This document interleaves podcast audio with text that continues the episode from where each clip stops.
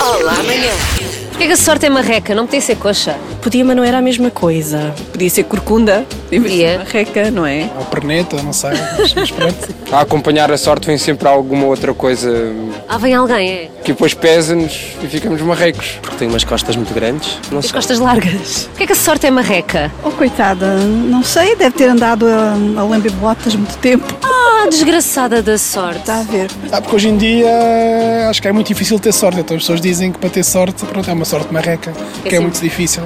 Olha, a sorte é marreca, filha, porque é que a gente tem, não é? É marreca, mas marreca. É muito marreca a sua sorte. Muito, muito. Dá dor de costas. Pois dá, filha, olha, olha, eu tenho bastantes.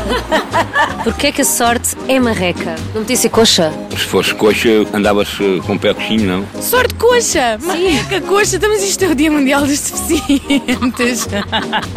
Bem, podia ser. Não, eu preferia que a sorte fosse coxa do que ser marreca, já viu? Quando ela se levanta, que deve dar umas dores nas cruzes. A sorte precisa de voltar, N. Pronto.